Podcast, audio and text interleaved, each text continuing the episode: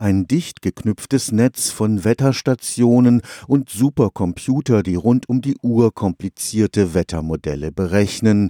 In Europa ermöglicht das immer zuverlässigere Wettervorhersagen.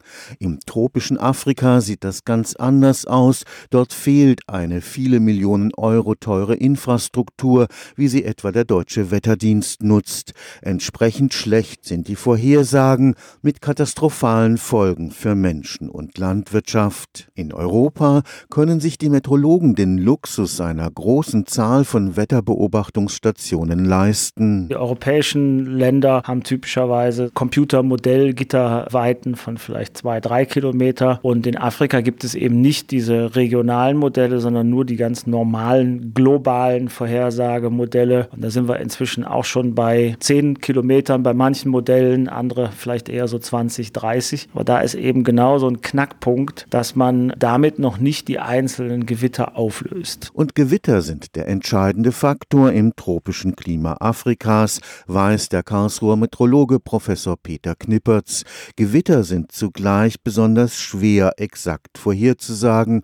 Unzuverlässige Wettervorhersagen aber können dramatische Folgen haben. Zum Beispiel, dass viele Fischer auf dem Lake Victoria jedes Jahr ertrinken, wenn solche ganz starken Gewitter da auftreten. Dann kentern die und hatten keine Warnung davor, dass sowas kommen kann. Dann die Landwirtschaft, insbesondere in Regionen mit kurzer Regenzeit, ist immer das Entscheidende, wann sähe ich aus. Und es gibt manchmal so ein bisschen Niederschläge am Anfang der Regenzeit, wenn die Bauern dann hingehen und aussäen und es war aber nicht der wirkliche Anfang der Regenzeit, dann verdorrt alles und die gesamte Saatgut ist verloren. Bei einem überraschenden Gewitterregen kann auch mal die gesamte zum Trocknen ausgelegte Baumwollernte vernichtet werden.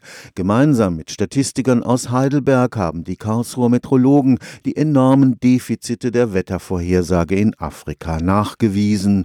Für Professor Knippertz müsste jetzt die Politik darüber nachdenken, ob hier nicht eine wirklich sinnvolle Art der Entwicklungshilfe möglich ist. Deutschland hat sich da relativ weitgehend rausgehalten, aber ich denke, das Vorhersagemodell des deutschen Wetterdienstes ist ein wirklich gutes Modell und es hat auch ganz neue Kapazitäten, regional auf hohe Auflösung zu gehen. Und eigentlich denke ich, wenn der politische Wille da wäre, wäre das eine große Chance, hier aktiv Entwicklungshilfe zu leisten. Und ich glaube, wenn man da langfristig denkt, kriegt man vermutlich mit solchen Aktionen wirklich eine bessere Dividende als mit dem lokalen Bohren von Brunnen oder dem Bau von Deichen oder ähnlichen Dingen. Stefan Fuchs, Karlsruher Institut für Technologie